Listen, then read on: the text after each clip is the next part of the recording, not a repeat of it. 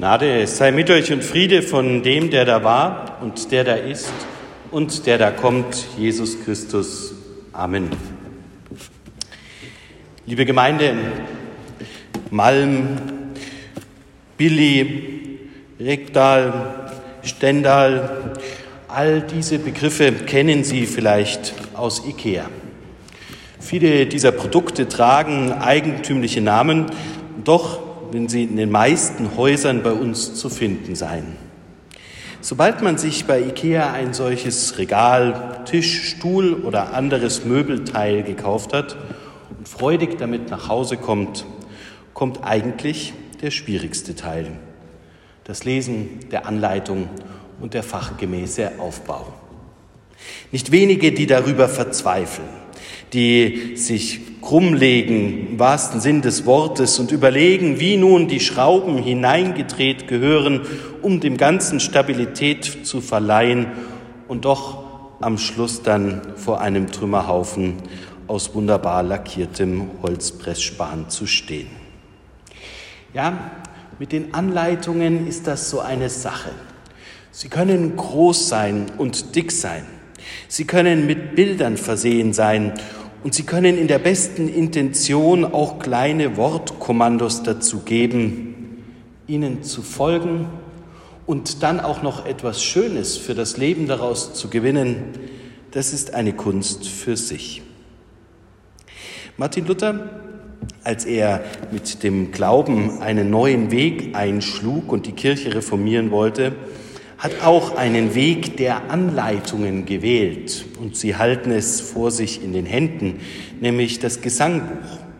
Lieder waren in der Reformationszeit schnell Kurzanleitungen, mit denen man Glaubensinhalte schnell vermitteln konnte und so den Menschen nahebringen konnte. Freudenanleitungen oder Passionsanleitungen, Anleitungen, um zu verstehen, wie der Heilige Geist wirkt oder um das Ostergeschehen im Besonderen zu fassen. So sollten diese Glaubensanleitungen dazu dienen, dass Menschen schneller einen Zugang zu Glaubensinhalten gewinnen und sich darin zu Hause fühlen.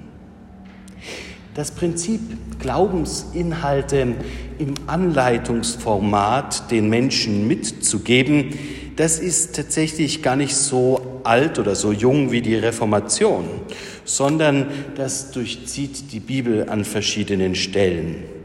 Und heute, im Sonntag Kantate, erleben wir im Kolosserbrief im dritten Kapitel ebenfalls so eine Glaubensanleitung. Vielleicht aber vorher den Blick drauf, so wie das ja bei Anleitungen ist, wie soll das fertige Bild sein? Wie also das Billigregal einmal zusammengeschraubt aussehen. Nun, die Gemeinden, die sich nach dem Osterfest im Christentum versammelten, die sollten sich Orientierung geben über das, was nun Halt gibt im Leben, was einen weiterbringt im Zusammenleben, wie eine Gemeinde gegliedert werden kann.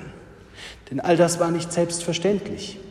Als Jesus mit der Kreuzigung die Menschen zunächst verlässt, in der Auferstehung sich den Jüngern wieder zeigt und dann doch die irdischen Gefilde in der Himmelfahrt endgültig für uns wahrnehmbar verlässt, lässt er Verunsicherung zurück. Da gibt es keine Aufbauanleitung, wie denn die Gemeinden Christi nun zu sein haben und keine Anleitung, wie das gemeinschaftliche Leben gestaltet werden soll, sondern man hat versucht, sich aus den Stücken und Berichten, aus dem, was man von Jesus wusste und was man erfahren konnte, zusammenzubauen, wie denn Kirche zu sein hat. Doch an verschiedenen Orten führte das, selbstredend, zu Schwierigkeiten. Und so nimmt der Kolosserbrief hier einen Aspekt mit auf und bringt uns eine Glaubensanleitung näher. Und da heißt es für uns. So zieht nun an, als die Auserwählten Gottes, als die Heiligen und Geliebten herzliches Erbarmen, Freundlichkeit, Demut, Sanftmut, Geduld und ertragt einer den anderen und vergebt euch untereinander. Wenn jemand Klage hat gegen den anderen, wie der Herr euch vergeben hat, so vergebt auch ihr. Über alles aber zieht an die Liebe, die da das ist das Band der Vollkommenheit. Und der Friede Christi, zu dem ihr berufen seid, in einem Leib regiere in euren Herzen und seid dankbar. Lasst das Wort Christi reichlich unter euch wohnen. Lehrt und ermahnt einander in aller Weisheit. Mit Psalmen, Lobgesängen und geistlichen Liedern singt Gott dankbar in eurem Herzen. Und alles, was ihr tut, tut mit Worten oder mit Werken. Das tut alles im Namen des Herrn Jesus und dank Gott dem Vater durch ihn. Soweit die Worte der Heiligen Schrift. Gott segne, hören und sprechen an uns. Vielleicht, liebe Gemeinde, haben Sie auch schon mal die Erfahrung gemacht, dass es gut ist, wenn man beim Aufbau eines IKEA-Möbelstücks die Anleitung von hinten her liest. Sich also ein Bild verschafft, wie es fertig ausschauen soll, aber dann auch Stück für Stück, wie man zum Ergebnis kommen soll. So kann man erfassen, was denn dann eigentlich der Ingenieur, der einmal das Stück erdacht hat, so für sich gedacht hat und uns mit der Anleitung weitergeben will. Hier ist es ganz ähnlich. Man kann sich einmal von hinten her anschauen, was denn eigentlich das Ergebnis, was also die Grundtugenden sein sollen, die hier christliches Zusammenleben miteinander bringen sollen und wie dann Stück für Stück dies erreicht werden kann. Wenn wir also unsere Anleitung andersrum halten und uns von hinten her dem Ergebnis nähern, dann stellen wir fest, dass das zentrale Thema des christlichen Glaubens, ja der Mission Gottes auf Erden nicht weniger und nicht mehr ist als die Veränderung des Menschen. Der Mensch soll ein anderer werden. Dazu gehört im theologischen Unterbau natürlich die Befreiung von der Sünde. Die Sünde, die er zunächst einmal bekommt in der Erblast, die er aber von sich aus gar nicht ablegen kann, die nur Gott ihm nehmen kann, weil sie in seine Natur eingeschrieben ist. Was jetzt komplex theologisch ausgedrückt ist, kann man vielleicht auf eine einfachere Formel bringen. Es geht darum, dass man sich fragen muss, wie oder was steht denn dem Menschen beziehungsweise was steht denn einer gerechten, einer Welt entgegen, die kein Unrecht, kein Leid, kein Schicksal mehr kennt.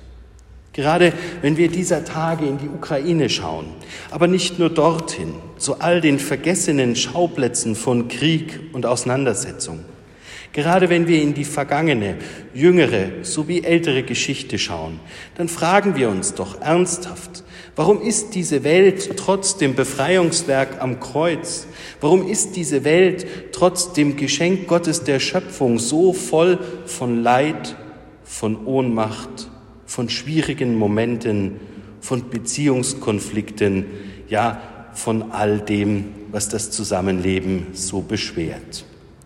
Und wir stellen fest, es ist so voll, weil der Gegenbegriff dazu Freiheit ist. Hätte Gott einen Menschen geschaffen, der leidfrei ist, eine Welt geschaffen, in der es keine Konflikte gäbe, dann wäre sie gleichsam eine Welt voll Püppchen, die nicht frei entscheiden können, was sie im nächsten Augenblick tun, die nicht die Freiheit haben, diese Schöpfung als Ebenbilder Gottes zu durchdringen und in ihnen die Schöpfung zu bewahren und zu bebauen, wie es ja Schöpfungsauftrag ist. Wir sehen also, der zur Freiheit berufene Mensch ist das Endprodukt der Schöpfungsreihe und damit verbunden das, was beim Billigregal rauskommen soll.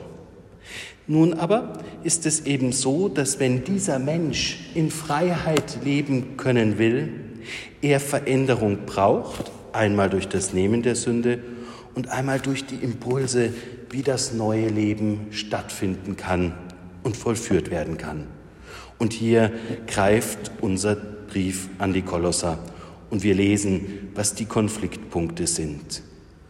Wenn ihr zusammenleben wollt, als freie Menschen, von Gott berufen, im neuen Glauben, dann darf euch nicht trennen, dass einer sich höher als der Nächste fühlt.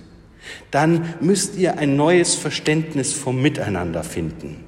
Dann müsst ihr begreifen, dass der Nächste, der vor euch steht, genauso Geschöpf Gottes ist, genauso mit hineingehört in die Schöpfungsordnung und die gleichen Rechte und Pflichten besitzt wie ihr.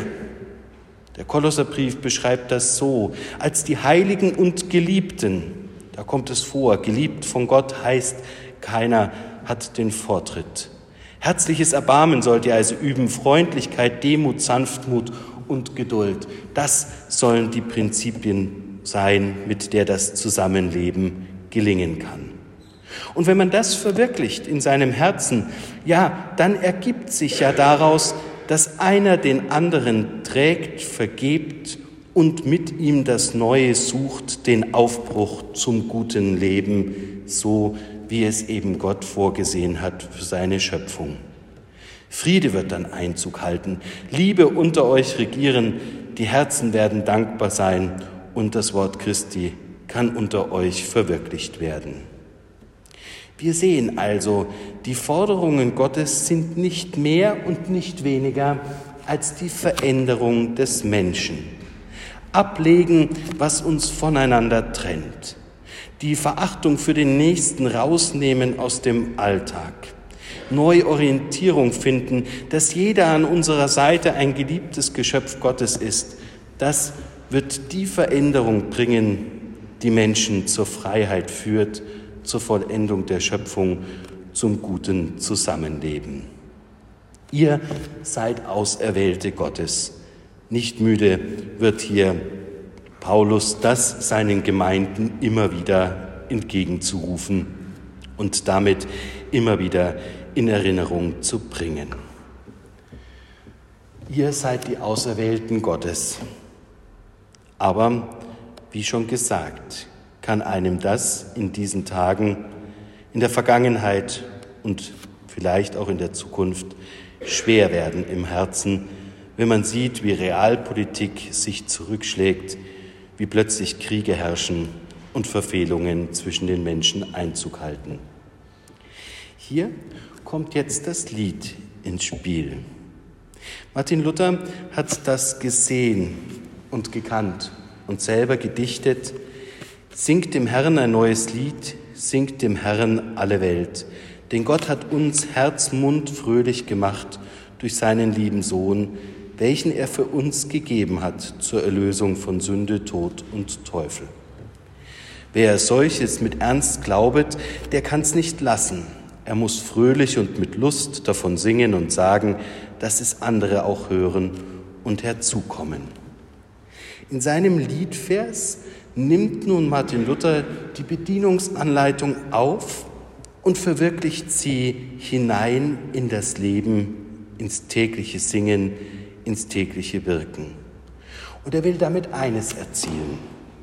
Wenn man in die Dunkelheit der Welt schreitet, gleichsam wie wenn man in die Dunkelheit des Kellers, des unbekannten Raumes schreitet, was macht man dann? Man pfeift ein Lied, man summt eine Melodie und holt sich damit ein Stück weit Vertrautes ins Ohr, besiegt die Dunkelheit, kann vielleicht den Keller sorgenfreier betreten. So meint es Luther auch mit seinem Lied. Wer das in dieser Welt summt, sich vergegenwärtigt, immer wieder klar macht, dass durch Gottes Ruf zur Freiheit der Mensch Veränderung braucht, erfährt, hat und auch verwirklichen kann, der kann in dieser Welt Vertrauen finden und greifen. Und für den wird Ostern tatsächlich immer wieder erlebbar. So wünsche ich Ihnen, dass Sie mit einem Lied des Glaubens hinausgehen in die Situationen des Alltags, in denen es darum geht, gegen das anzugehen, was menschliche Routine ist, Freiheit zu spüren, sich für den Nächsten einzusetzen zu suchen, wo man Veränderung verwirklichen kann und damit der Welt ein Stück weit Schöpfung zurückzuschenken und damit das Osterfest in allen Ländern erklingen zu lassen. Das aber verleihe uns Gott der Vater, Sohn und Heilige Geist in Ewigkeit. Amen.